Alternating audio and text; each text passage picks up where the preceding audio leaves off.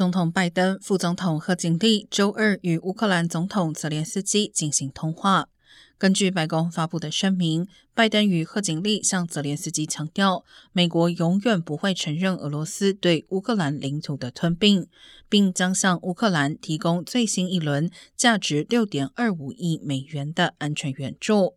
其中包括额外的海马式火箭系统、弹药以及装甲车辆。这是拜登政府自二零二一年八月以来第二十次从国防部武器库中提取原物装备。